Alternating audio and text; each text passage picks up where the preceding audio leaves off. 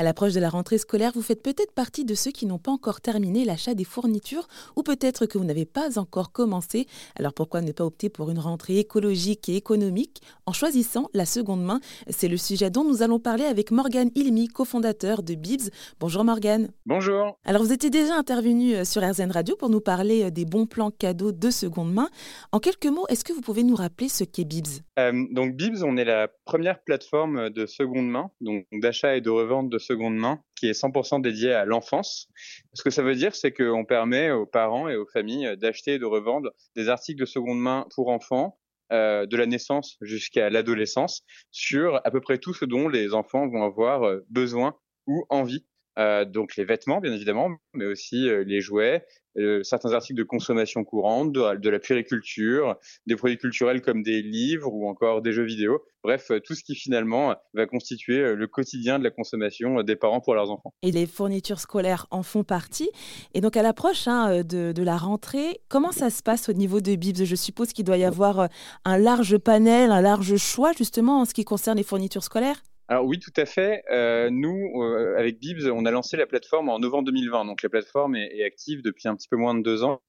Euh, pour notre première rentrée scolaire en 2021, on avait déjà remarqué un très fort engouement des parents et de nos utilisatrices et utilisateurs pour les fournitures scolaires de seconde main. On sait que la rentrée, c'est un moment de l'année où les parents dépensent beaucoup pour leurs enfants parce qu'ils souhaitent qu'ils soient bien équipés pour la rentrée. effectivement, c'est c'est un coût, c'est un budget hein, qui impacte le pouvoir d'achat des familles.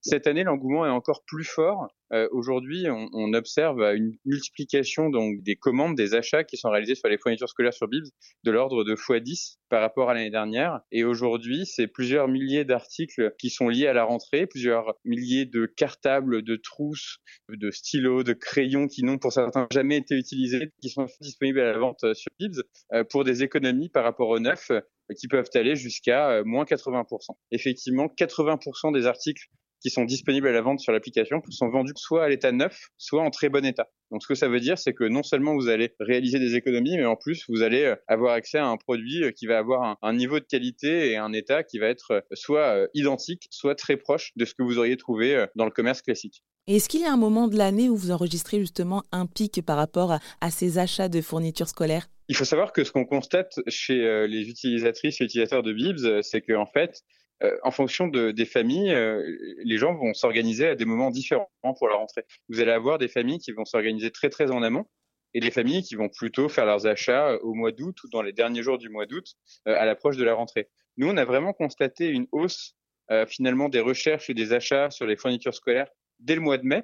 Cette hausse, elle était continue sur mai, juin, juillet et aujourd'hui, on s'est maintenu à un niveau de demande qui est vraiment très important et qui continue d'augmenter à l'approche euh, de la rentrée. On s'attend à ce qu'il y ait effectivement un pic euh, entre mi-août et la fin août, euh, puisque effectivement on s'aperçoit que depuis le début de cette hausse euh, en mois de mai, bah, effectivement le volume de recherche et donc l'intérêt des familles pour les fournitures scolaires n'a fait qu'augmenter. Et justement, est-ce que vous avez des chiffres au niveau de la recherche? Alors effectivement, ce que je peux vous dire, c'est que par rapport à l'année dernière, le, les, les, achats de fournitures scolaires ont été multipliés par 10 sur Bibs. Euh, c'est un chiffre qui est plus important que la croissance de la plateforme totale, qui est importante aussi, mais c'est un chiffre qui est encore plus important parce qu'en fait, on a un vrai engouement euh, sur cette année sur ce, ce poste de dépense qui coûte cher. On parle beaucoup de pouvoir d'achat. En ce moment, on sait que le pouvoir d'achat des familles est impacté.